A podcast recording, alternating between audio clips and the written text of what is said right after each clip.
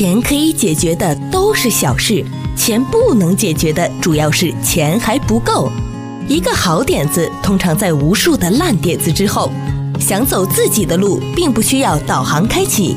做人做事需要些勇气，才会带来更多的运气。人缘再好也会有敌人，心胸再大还是会烂赌一些人。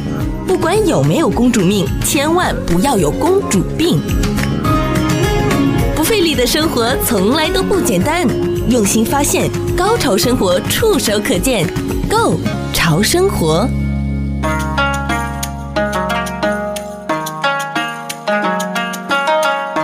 继续来到《Go 潮生活》，我是潮生活主理人小伟。今天继续邀请到的是文化十一人三藏来到节目，欢迎你三藏，欢迎大家。哎，三藏，我最近自己先后或是不同的时间被传统文化呀，被一些什么哲学思维啊去捶打，我就觉得，哎，这人哦，有的时候去了解传统文化的时候呢。呃，除了是真的，它就是文化层面，比如像你增加你的知识量啊，增加你的一些阅读啊之外，它也是让我们可以了解自己跟自然的关系，自己跟历史的关系，还有一些就是也可以让自己更好的去。了解一下自己，这个也是传统文化去学习或是要去重拾它的初衷吗？了解自己并非是我们来做人、来生活的目的。其实我们生活的目的其实是应该是说要增加自己奉献、帮助别人的能力。其实这才是我们的初衷。如果我们没有办法奉献给别人，都是由别人来奉献给我们，那我们的价值。我们的归属感，我们的认同就会慢慢的递减。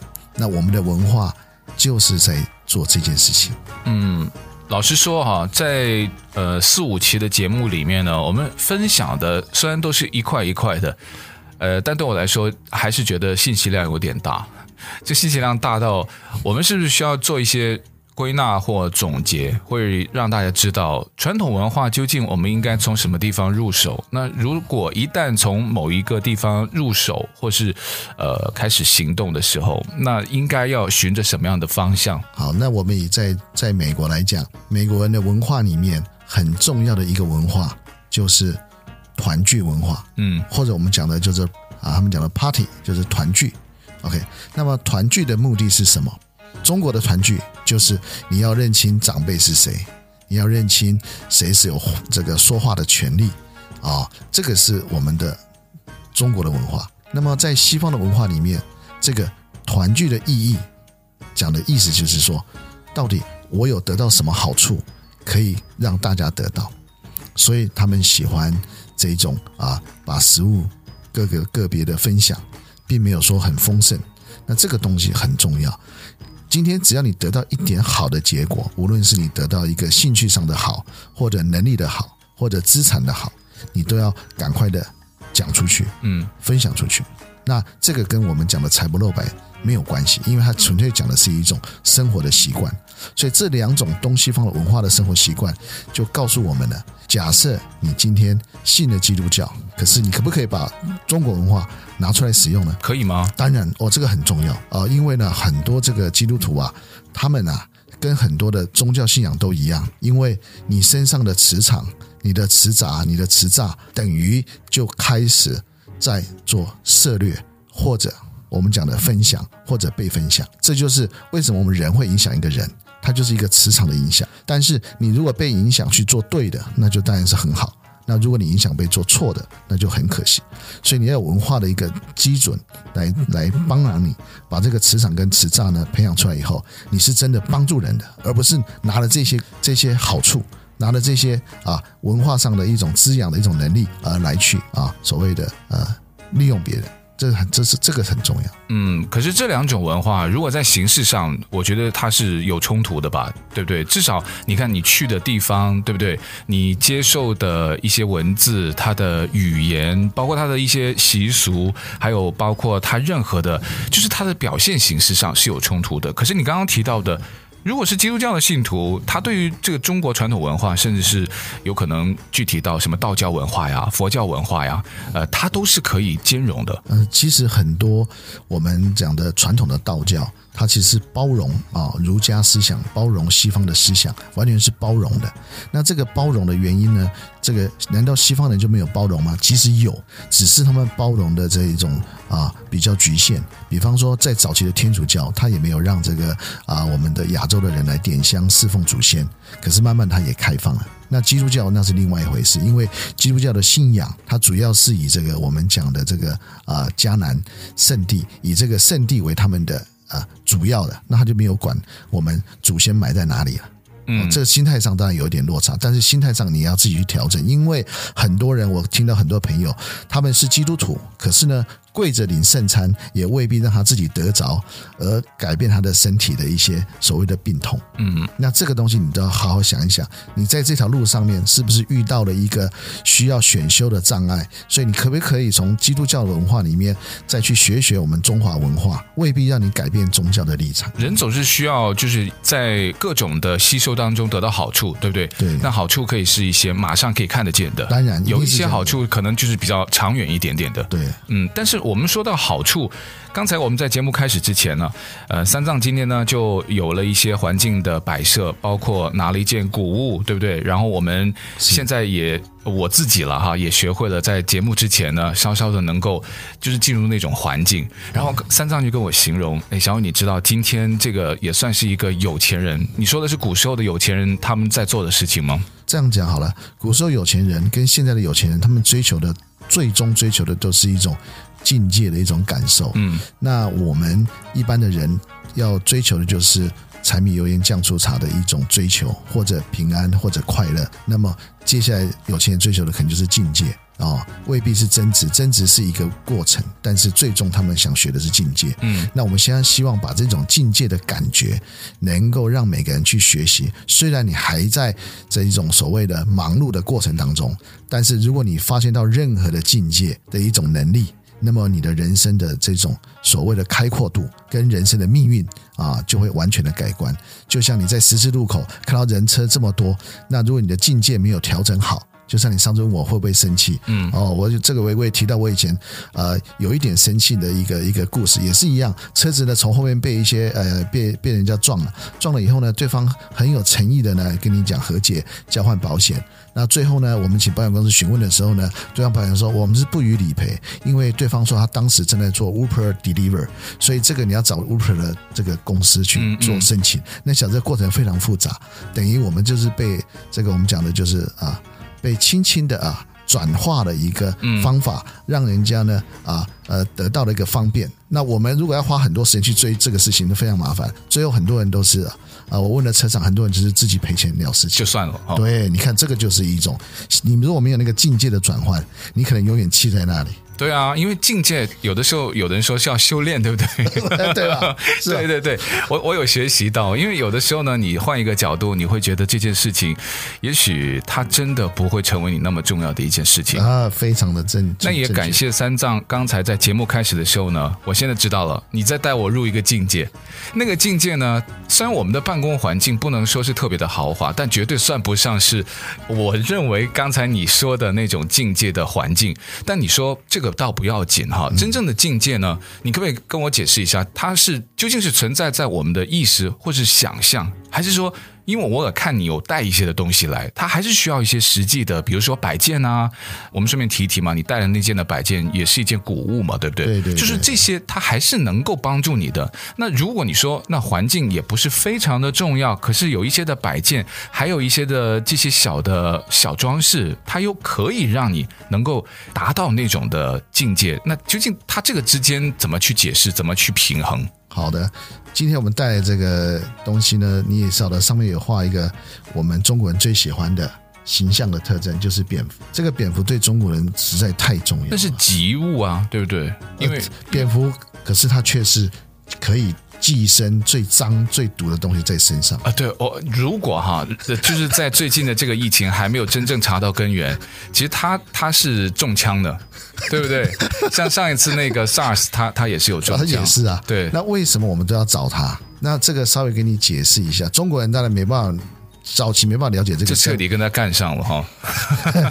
就生物特性，但是我可以稍微透露一点，它的生物特性非常非常特殊，嗯，所以它可以在极端恶劣环境当中呢，能够生存下来。也就是它本身，它身上的这个器官里面呢，它的这个胆囊的胆汁呢，它有附带一个叫副胆囊，这个副胆囊可以把这个毒呢产生的毒呢包覆起来，那这个就就好像是一个真空包一样。它里面东西干净或不干净，它都可以把它保护。就是它可以不中毒，可是它身上可能含有很毒的东西。对，这是它有这个基本能力。第二个能力是它非常厉害的，就是它在它在平衡的时候，在视神经跟这个耳神经呢，它是可以同时使用同一条神经产生耳神经作用跟视神经作用，所以它的这种改变的能力非常强。这个是跟它经常就是习惯性倒着有关系吗？呃，应呃应该这么讲说，它就它的生物特性。如果倒着的话，那还有很多很多鸟类啊、鹰类啊，它们本身也是道的，它们没有它那么厉害。哦，是哦。如果我在理解以前我认为的传统文化，大家都这么喜欢蝙蝠的时候，是因为它的这个字就是有个福字嘛，对不对？因为你像就是呃福到啊，还有什么祝福啊，都是跟那个福有关。所以我是纯粹是以为它的那个谐音会让很多就是华人朋友或者我们中国人就觉得啊，这个就是一个吉祥的物品，还有一个，它一个很特殊。这个古代的人，因为他的身体可以懂得这种叫做自然语言，嗯，他可以，我们古代的人自然而然可以跟植物、跟动物做一种频率的交流。那么非常有可能啊，蝙蝠是属于父系社会，嗯，这是很特殊的哦。因为父系社会跟母系社会有什么很大的不同呢？母系社会叫做群聚社会，它以群聚来产生价值。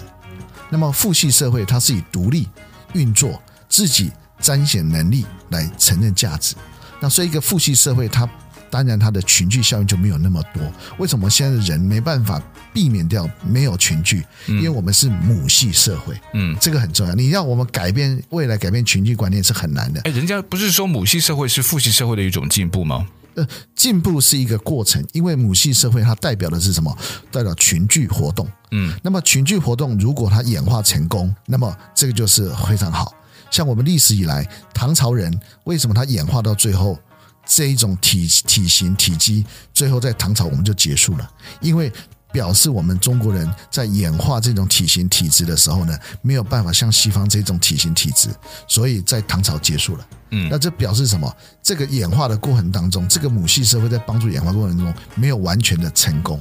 那印第安人呢？他也是一个类似这样的原理。他们虽然说是母系社会，可是他是祭司社会。在祭司的一种社会里面呢，他们选择了由祭司来带领他们做所谓的生命的淬炼。嗯，所以他们愿意接受所谓的西方入侵的死亡。嗯，而结束掉他们肉体的一种存在感。嗯，所以这个东西演化的过程当中，我们要去找我们自己适合哪一种群聚演化，这个非常重要。那究竟是我们主动去选择，还是说也是一个大自然最后就是适者生存的一种自然选择？所以这个主持人讲得非常好。所以每一次人类发现到这个地球在毁灭的过程当中呢，大概都发现到。在每一次毁灭的时候，这个生命在毁灭的时候，地球在自我毁灭的时候，在冰封的时候，它都会经历三种过程。第一个就是太阳风暴，把太阳把毒传给地球；第二个就是我们讲的十级大乱；第三个互相贬义对方。如果以恐龙时代，那可能它本来不吃它的龙的，不吃其他龙，它可能把龙都当成食物来吃，嗯，因为它贬义对方。所以你注意看，我们现在的人类有没有这种现象？其实慢慢的有。太阳风暴最近这个很大一片会过来，那我们的磁极本来一直都很不稳定，南北极不稳定。再来，你看看我们人类有没有互相贬义对方来作乐？无论是哪一种贬义，宗教的贬义，还是政政治的贬义，还是种族的贬义，嗯，这个非常非常严重。所以这个贬义的过程当中，就是我们在走向灭亡的过程。但是朋友，别因为这样子而气馁，因为毁灭有很多种，有一种叫做自我毁灭。自我毁灭并不是好跟不好，而是脱胎换骨的毁灭，把自己的不好能够透过很多方法把它淬炼出来。那么这种毁灭反而是地球比较能接受。除了自我毁灭呢，还有一种就是我被别人毁灭，对不对？呃，那个那个，如果说你要被别人毁灭之前，你一定要把遗产规划好。哎，这个也是一个这地球上地表生活里面很现实的问题。是是是是。不过你刚刚分享那那一段的时候，我就觉得，为什么古人好像他更懂得他和自然之间的关系？包括你刚刚说他跟大自然那些生物可以有沟通。可是现在科技这么的发达，我们的资讯这么的发达，我们现在的手段比以前古人多这么的多，为什么我们现在好像还变得就是没有办法跟自然沟通，或者是没有办法跟自然取得一些像以前一样如此健康的关系？这个就是我们后来慢慢发现到我们身体的缺陷，可能呢，这个没有办法去选择一种我们叫做和平共处。这是我们身体一出生以后，哦，像小孩子一出生以后就咬着母奶一直吃，把把妈妈的母奶母这个这个瘦的部分都瘦上来，拼命吃。嗯，这是表示说我们现在的人在追求一种生存的方法上面是很恶劣的。嗯，但是我们对生命的一种啊改变呢，却是很不在意的。那我们对生活的一种享受，却是呢没有目的的。所以这就代表我们现在这个生物特性，它有一些缺陷，没有办法让我们演化。那我们这样子演化过程中，如果我们没有改变，脱胎换骨，那么我们当然就会。产生到一种被灭亡的一种效果。天哪，这个好像不是一个族裔的问题了，这就是在地球上面就所有，对不对？对，像我们人类一个必须面对的问题。难怪最近我有看到，就是有一些像呃气候变迁，也终于很欣慰的去看到有一些国家的领导人，包括欧盟啦，对不对？像美国为首的，还有中国，就他们都真的有意识到，哎，这个不是说。我们晚一点再去考虑的一个问题，没办法再延迟了，真的是到了一个迫在眉睫的这种感觉了。所以，朋友，你可以想想看，如果你把地球的水都抽干，嗯，你你再去外太空看地球有多丑。印尼首都雅加达，他们不是在考虑要迁都嘛？那原因就是它是全世界哈，全世界就是大城市，就是人口有超过千万以上上城市的，它是最恶劣的城市。其中，它每一年它旁边的海平面上升，然后呢，它的地表在下沉，就是因为它过度的抽取它的。这个地下水，他们全这个整个城市，包括它的国家，主要都是依靠这个地下水，所以日常用水还有他们的饮用水啊，这个问题真的很残酷。就可能它这个只是其中一个地方，对。可是这个问题不注意，那你有可能会发生到全世界任何的一个城市。的你别小看它，印尼离你非常非常的远。嗯，你要晓得，印尼这个国家以前以前它产生的木头。它可以帮助多少全世界多少国家，这个是非常非常重要的。所以每一个国家的产能正在逐渐的递减的时候，如果你的消费习惯跟你的奢华的习惯没有顺着环境在改变，那么当你没办法满足你的视觉享受的时候，那么人类的灾难就会开始。嗯，那现在至少我们虽然说每个人并非很有钱，可是我们视觉上享受。啊，或者我们讲的 window shopping，就是我们可以去看到很多好的东西。那如果这些东西我们再没办法看到的时候，人类的眼睛，它就是我们的欲望的什么？欲望的这这个所谓的导引针。嗯，所以这个东西如果没有办法满足人类的欲望，人类是没办法往内去追求的。所以往外追求的欲望如果满足了，人才有可能，并不是一定可能往内追求。嗯，那往内追求，那才有可能脱胎换骨。我们今天邀请到的是文化十一人三藏啊，继续做客我们的节目。这里是构潮生活。我们刚刚提到这个传统文化的延展力，听起来好像真的很强大。我们是从你带来的一件古玩古物，由蝙蝠这个生物，然后聊到了这种，呃，算是你带我进入了一种境界吗？传统文化是不是如果能够坐下来去品茶，有这种环境，大大概聊的就是这种这么大的话题吗？我们会不会驾驭不了？我们说我的生活还是柴米油盐呢？三藏小伟，我现在我还要需要为我的五斗米而折腰，这个中间会不会有一些什么矛盾吗？应该讲，我们生活上的压抑，如果他没有办法透过五分钟的改变，那么你这个压抑将来就会成为你的病史的一部分。我刚刚有听你跟我讲这句话，其实我还没有太懂，就是我假装就是跟你坐下来，然后你有设好这个环境，还泡了一壶非常好的普洱茶。然后你就在跟我聊天的时候，我我有一点点啊，有一刻我就觉得我好像还蛮忙的。我说三藏可不可以快一点？那那是我的 OS，就是我我没有表现出来。对对对，就是你看这种矛盾真的会在我们现代人身上无处不在呀。当然，所以说古代的人跟现在的有钱人，他们追求的目标是一样的。为什么他们喜欢追求的这个时空效应？嗯，因为时空效应它真的可以改变人类。古代的星象学家在皇帝旁边，如果要打仗，他要用星象学家来做判断，这表示他要利用这个物换星移的状态来找到最有利的。所以古代的打仗打到最后呢，先打谁？先把星象师。给做掉，嗯，所以为什么中国这个二十八星宿这些星象，这些星象学都绝版了？因为如果你想要打赢一场战争，你先把对方领袖旁边的星象师给解决掉。嗯，所以这就是我们很残忍的、很可惜的。所以表示这个宇宙的星象学到目前只留两套，印度的跟所谓的西方的。那这个表示什么？这个是可以改变命运的。什么意思呢？当你很生气的时候，你抬头一看，你注意你的呼吸会顺畅，身上的优氧会增加，那么至少你的气会少一点。嗯，那如果你往下一头一低下去，你就是叹气，那就完了。你的负向行为，你的负向的一种指令，你的身体的缺陷，你的行为，这些所有一而再再而三会爆出来。这就是为什么我们中国人要扒着龙穴。嗯，这个很重要。你提到这个龙穴，我们刚刚一边品茶，有一边在聊到嘛。龙穴这件事情，我我认为它是伪科学，你同意吗？它算是地球科学，地球科学，但是这地球科学里面的偏啊偏所谓的常态科学。嗯，哦，为什么会这样子讲呢？啊，因为呢，我们身上的这个频率磁场能量如果比较弱的时候，我们到一个好的环境的时候，我们会非常难过。哦，这个很简单，就是为什么我很少带人家去 museum 欣赏作品，museum 的作品其实都是非常好的，嗯，可是我们身上如果没有相对的好，我们去那边其实没有办法学到什么东西。就像你去富士山，你看这个富士山，它周围其实没什么住户，你知道吗？嗯嗯，为什么？因为它是火山啊，还有基本上 它的磁场能量。环境频率都是非常好的，它可以用科学可以证明。所以为什么这个日本人喜欢研究震荡学，喜欢研究水分子学？那好的应该是很多人要旁旁旁边住才对啊，对不对？那重点啊，如果你你愿意去做基因检测，你看看你有多少基因缺陷，你想想看，一个人缺陷很多的人，他有办法去一个完美的环境吗？这是一个。这个叫做相对论。嗯，如果你接受相对论的时候，所以这个东西都可以讨论。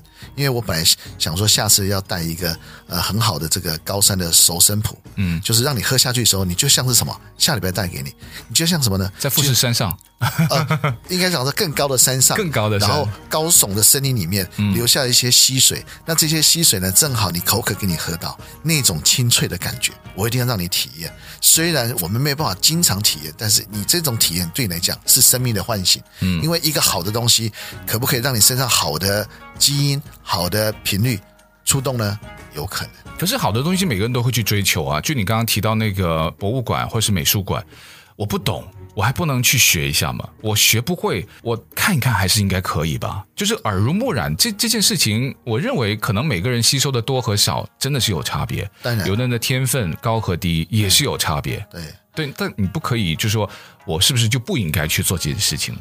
应不应该去做？重点是你去看的角度，因为我们看的角度的时候，我们在欣赏所有的博物馆的任何的东西，包括我们去看这些古生物，它在地上这些油脂里面的这些恐龙这些东西，你的心态很重要。你的心态是在从他身上发现到你身上的问题，还是你从他身上的优点去看看自己能不能产生一样的优点？这种心态会决定于你这个在明日宴的这个品质。嗯，好，这个给你们参考一下。OK，你刚刚提到的博物馆或是美术馆呢，有一个很大的特点，它里面都很多都是旧的东西，就是以前很老的东西嘛。你今天带来在那个呃，我们在品茶放到这个茶壶旁边，它这个也是一件很老的东西。那这种的谷物，你刚刚有提到一下，就说谷物是需要去培养，那这个培养也可以叫做养哈。那这种养，它会还会存在着变化，还是我们人为会给它施加了一些东西，让它产生变化呢？啊，这个就是连一些古董商、收藏家，他们为什么要委托我去？把这个一些古品呢、啊，当然这古品一定是真实的古品。嗯、那么真实的古品的时候呢，我们跟我说过的，大家无论你现在是什么身份，你都可以学有钱人的最高境界，叫做外太空。又是境界哦，外太空。好，好，外太空。那我们把外太空拉回来，那我们是我们怎么学习呢？就学习维维度，嗯，时空。跟刚刚讲的境界，嗯，那刚刚在讲这个过程当中的时候，怎么把它做个组合，让它一千年的演化能够缩短成一百年，甚至缩短成一年，这是没有人相信的。因为最近已经有有有，就是有一些博物馆要要要要我们拿一些收藏好，呃，经过一年的改变的东西，让他去见证。这怎么可以做到？这这这是重点了。比方说。我们没有用催眠的方式，嗯、催眠方式只能改变暂时性现象，嗯，那个没有什么。石头，生命的东西，它怎么改变？就像我们改变金属一样，嗯，金属我们怎么改变？我们没有变魔术，变魔术它可以用用一些简单的物换星移就把这个东西变掉。魔术是假的嘛？对对？呃，有些是假的，有些是 有些是真真假假，我只能这样讲哦。但是如果你可以把一个有生命的东西，把它改变它的现象，嗯，哦，那个是这样讲好了。这个宇宙中也没有多少人有办法做到这样的事情，嗯。那为什么？为什么我有这个机会可以来彰显？那要谈谈到我们怎么样去面对这些东西，这些东西的时候呢，它本身一定有生命，但它的生命跟我们的生命有没有办法？有轨迹相应之处，就像你会养宠，宠物会不会听你的话？宠物会讨你欢心，它有没有在在在入到你的生命里面？那你有没有入到它生命去照顾它？有，就是两者生命中间的什么交流？嗯，一样的东西。如果这些啊古玩也好，这些收藏品也好，都一样的哦，甚至这些我们讲的呃特殊的啊特殊的精品也是一样，只要它是天然的造作，我们如果可以融入它生命，一起跟它做交流，这个时候就有机会。做奇迹的发生，那这个奇迹当然需要一点时间，可能少则要半年，多则大概要一年到两年这样的改变。嗯，那会有一些什么实际的要做的吗？比如说什么擦拭，每天跟他对视，或者说我们品茶的时候要跟他有一些什么样的互动？OK。okay. 比方说古玩他们这些东西，他们收藏家最后看到，他们以前还要抹油啊，干嘛？现在连抹抹都不用抹。哦，是吗？现在不用了，因为它的密度增加。嗯，一样的一个一一个作品，它经过一年后的养完以后，嗯，它整个重量、空间是没有变，它重量变。哎，这个是很奇妙的。这就是密度改变嘛，就是你不觉得它还会有生命吗？对不对？对，尤其是一些古玩，比如说一块石头，或者说一块就是古石，对，呃，它虽然经历了很多的朝代，也经历了很多的岁月，但你已经觉得它它就是这样子了。它因为被流传下来，就是因为它没有被破坏。可是你不觉得它还会再生长，还会再变化？所以说，为什么我最近那个？呃，以前还跟你讲过一些古画，嗯，一些一些复制画，嗯，我可以从复制画里面去改变它画的一种折射、近色、投射的这种画料的表现，那你就了解了。西方人画画都是用近色，叫做泥真，可是我们东方的山水画真的最最高境界大家都忽略了，那叫折射，嗯，哦，那有有机会也可以慢慢的引导你去了解这个我们中国文化，别小看那么几撇。暗黑清白而已啊，其实它可以产生很多的一种境界作用啊，也产生维度的作用，甚至产生时空的作用。这就是有钱人在追求的。所以，我们这一个频道最主要也我最希望就是你们无论在哪一种境界，嗯，哪一种社群，有没有钱，对不对？对，你都可以用最简单的方法。注意哦，嗯，最简单的方法，这也是很好很难得的机会，你去学习。这个什么叫维度？什么叫时空？什么叫境界？虽然它没办法马上让你赚很多钱，但是它一定会让你生活更愉悦，而且生活愉悦之下，人家讲的笑脸常开，对不对？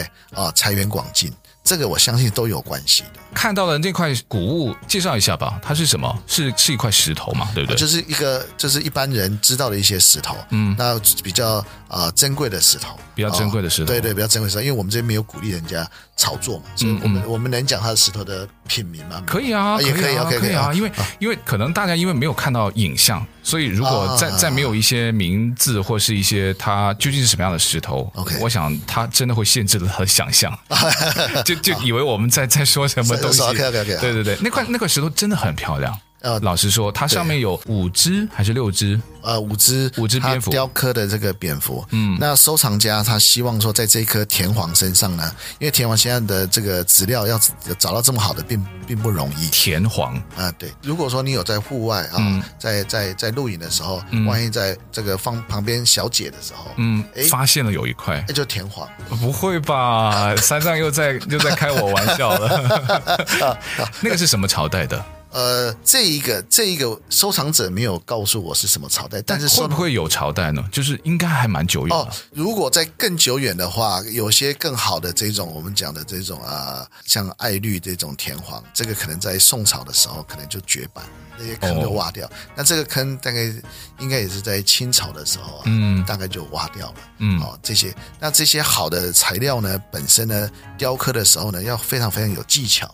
因为你可能没有用放大镜看，蝙蝠它最厉害的是什么？你知道吗？就是它张开翼的时候呢，它那它那一些所谓的软骨，嗯、刺翼的软骨，嗯，嗯它画的非常逼真。诶，他那个是画的吗？我觉得他是利用那个石头的纹路，然后就是借着他的那个纹路，然后就就把那个雕刻出来。Okay. 雕刻并不是他的主要的那个方法，对，他是用画画的方法。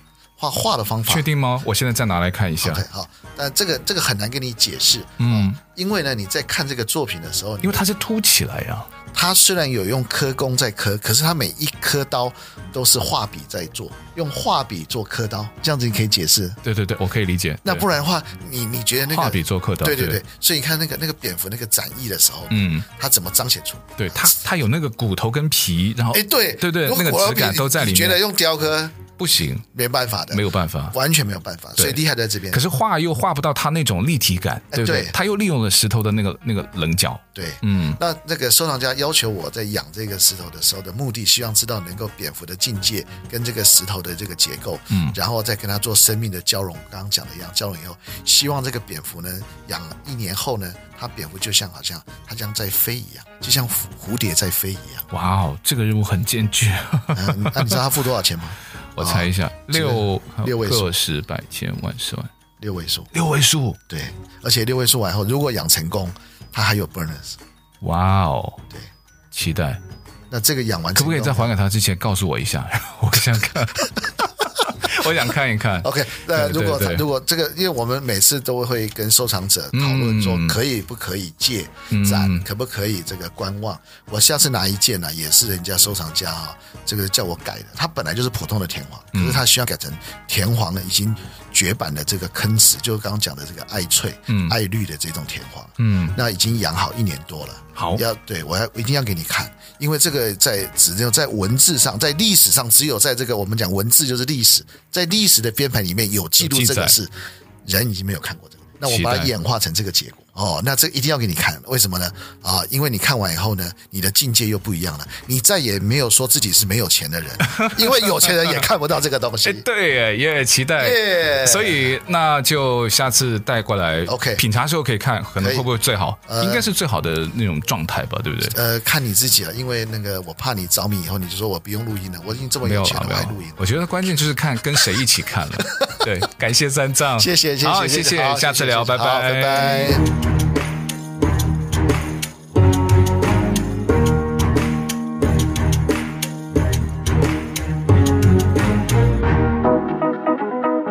潮生活一三零零中文广播电台第一档，在 YouTube、Twitter、Podcast 有频道、有直播、有互动、有花絮、有爱、有笑的节目。YouTube、Twitter、Podcast 只要搜索 “Go 潮生活”，是 G O Go 潮流的潮，打入 “Go 潮生活”，加入我们四有听众群，有订阅，有按赞，有分享，有在听。让我们跨越界限，无视距离，为了更潮的生活紧紧拥抱。